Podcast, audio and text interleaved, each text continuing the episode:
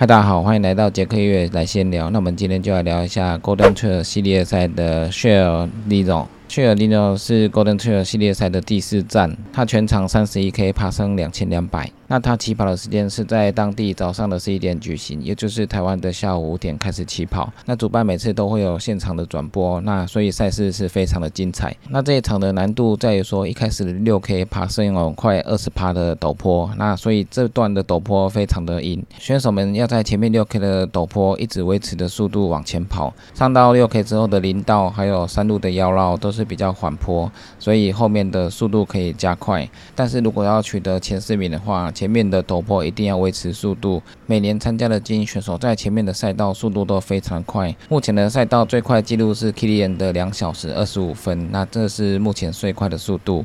之前 Kilian 都可以拿到冠军，因为前面六 K 的陡坡他都可以跑得蛮快的。那去年的时候，黑人选手 Ken Gogo 他有在这一段维持他的速度，所以上林道之后，他的速度可以全开，那跑得非常的快。所以去年的冠军是 Ken Gogo 这位黑人选手。这个赛道就是前面陡坡，但是后面林道是非常好跑的。所以重点就是说你要有速度，你的全马的速度不能太慢。前面的陡坡，只要你维持速度在第集团的话，那在上到林道之后，你速度又可以发挥出来，那拿到冠军的几率就非常的高。因为前面的陡坡真的是太陡了，所以如果前面就把力气耗尽的话，后面就算有可跑性很高的林道，那你也跑不出速度来。所以这个赛道是非常有挑战性的。那今年的参赛选手，男子的部分也是有 Remy，那还有麻木，那还有 Robert i n h o u s e 还有 David。这个都是常常出现在 Golden Trail 的精英选手。那这一次 Kilian 就没有参加，可能他想要专心的准备环巴朗峰的比赛。今年的环巴朗峰他会再度参赛，去年他已经创下了赛道纪录。那今年他又再度参赛，所以今年的环巴朗峰相信也会非常的好看。所以今年的 Golden Trail 这个三十一 K 的比赛他就没有参加。之前他都会参加这场比赛之后再参加环巴朗峰。那今年可能就是要好好的休息恢复一下。那今年的女子选手也有非常多的选手，有 Nikki，还有 Sophia，还有 Sarah Lucy，这些都是也常常出现在 Golden Trail 系列赛的精英选手。那女子的赛道记录是马德创下的两小时四十六分，跟 k Kitty。年的赛道记录两小时二十五分也没有差很久，所以女子的速度也是非常的快的。那去年的黑人选手 Ken Gogo 完成的时间是两小时二十七分，也是非常接近 Kilian 的赛道记录。那今年就看有没有选手可以突破 Kilian 的两小时二十五分这个赛道记录。那这个赛道你的平路的速度真的是要非常的快，因为上到林道之后，这边可跑性很高。那精英选手几乎都可以飙到蛮快的速度，这段可以跑性很高的林道，你速度出不来的话，你很快就会被拉开。很多选手在一开始六 K 的陡坡的时候，虽然会比其他的选手慢，但是到林道的时候，他反而可以反超。去年的 Kilian 在六 K 的陡坡都是第一集团，但是上到林道之后，他就被黑人选手超越。所以在可跑性高的林道的时候，一般黑人的选手他的速度是非常快的，而且这个总长距离只有三十一 K，不到全马的距离。那如果选手在标满的速度可以很快的话，站在林道这种可跑性高的赛道的时候，他就可以把它速度发挥出来。所以在林道的时候，Kilian 被甩开之后，他就有点追不到前面的黑人选手，因为黑人选手在可跑性的赛道是。可以非常快的。那 Kilian 只有在最后的下坡的时候，速度非常的快。那有追过几位选手。那去年的 Kilian 是拿到了第六名，这个在以前来讲的话，都都可以拿到第一名。所以现在的选手越来越厉害。那一般我们知道黑人选手最厉害的就是标满的速度可以很快。那比较少黑人选手会参加这种越野赛。但是这种短程的越野赛的话，就会有很多爱跑山的黑人选手来参加。那只要黑人选手可以撑过比较陡坡的路段，不被欧洲的精英选手甩开的时候，那在可保性的林道的话，他就可以发挥出他的速度来。所以黑人选手只要可以克服陡坡的挑战的时候，那到林道就是他的天下。所以目前就只有这一场有黑人选手拿到冠军，那其他的赛道可能因为赛道的路线地形不一样，所以对黑人选手来讲比较没有优势。那今年我们希望可以看到有更厉害的选手可以突破 Kilian 的赛道纪录。那一开始六 K 爬升就快二十趴的陡坡，在台湾也有这种地形。那就是我们古关的八仙山。那古关的八仙山更是超过二十趴。不过古关的地形没有这种的赛道那么好跑，那古关比较属于登山的地形，那可跑性其实不高。我们从古关的登山口要上到古关的山顶的时候，这个陡度是非常陡的。那到八仙山的山顶之后，沿着连线继续往前走，就会到塔马丹的山顶。那这一段的话是大家比较常去的巴塘中轴。那这一段的路线有点像利诺的路线，不过可跑性差很多。欧洲的路线虽然很陡，但是它有的路线路况是不错的，所以还是可以跑得起来。那台湾的路况因为比较复杂，所以有时候可跑性不高。那后面的零线的话也是小小的山径，所以也是不是很好跑。那八塘纵走是比较类似这个利龙的路线，一开始就蛮陡的坡，那后面还有比较好跑的林道这种。那越跑你要跑得快的话，你的标马速度也不能太慢。如果你在平路的标马可以跑得蛮快的时候，那基本上你的身体素质都已经有练到一个程度，那你上山的难度就会降低。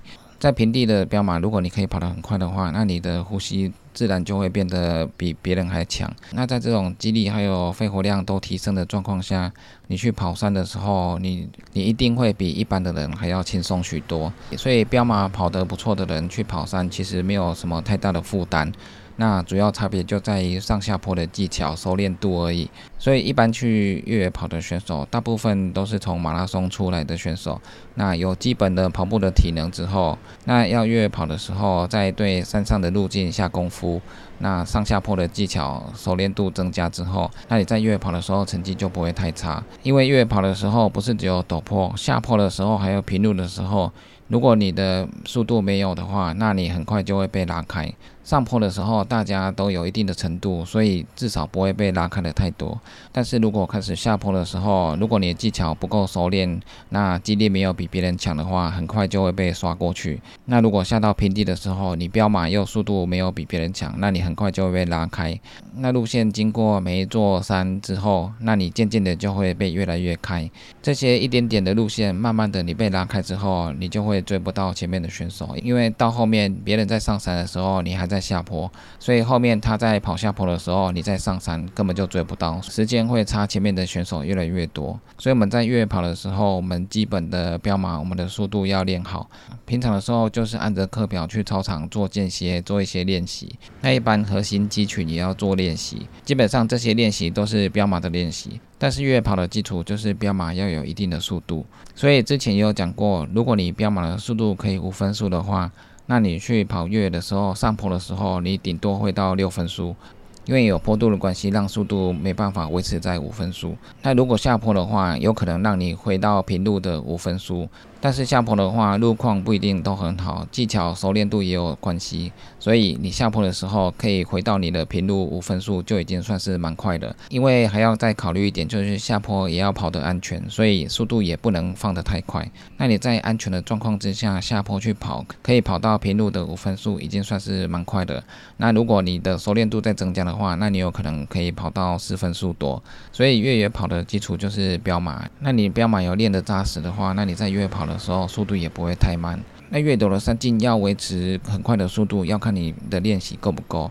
越陡的山径你要用快速度的上去跑，那很浪费力气。那这个也要练你的续航力。那你要在六 K 二十趴的陡坡一直维持速度的往上冲，那在林道的时候又可以维持相对的速度一直往前冲，这个也是非常不容易的。你对陡坡的肌力还有越跑的续航力都要足够，才可以维持高档的速度。那因为利诺的这场它的距离只有三十一 K，所以你标满了四十二 K，你都可以跑得不错的话，那三十一 K 的路段你要跑到不错也是有可能的。那精英选手一定都是标马还不错，那山路也常常跑，所以他们对这种赛道才可以飙到两个半小时以内。一般来说，三进三十 K 你可以用三小时就跑完，这已经算是非常快的速度了。那 Golden Trail 系列赛主要都是在五十 K 以内。那如果你今天要跑一百 K 或者是一百迈的赛道的话，那练习的方法又不太一样。那你距离要加长，那你速度就要放慢。但是速度放慢，这需要一段时间的练习。那你要经过一段的练习，可以把速度放慢一点，那你的续航力增加。因为你跑快的人，常常五十 K 很快就可以跑完。所以突然跳到一百 K 或一百迈的话，你续航力不够啊，你就很容易疲劳。所以要挑战长程的距离的话，一定要经过练习。那这一次 Golden Trail 系列赛的那种三十一 K，它一定会非常的精彩，因为这短程的三十一 K，很多选手就会从开始到最后都会全开来跑。我们就期待选手们都有精彩的表现，突破 Kilian 的赛道记录。那以上就是今天的杰克越野来闲聊，记得订阅 YouTube、按赞、F1 粉丝也好追踪 IG，就这样喽，拜拜。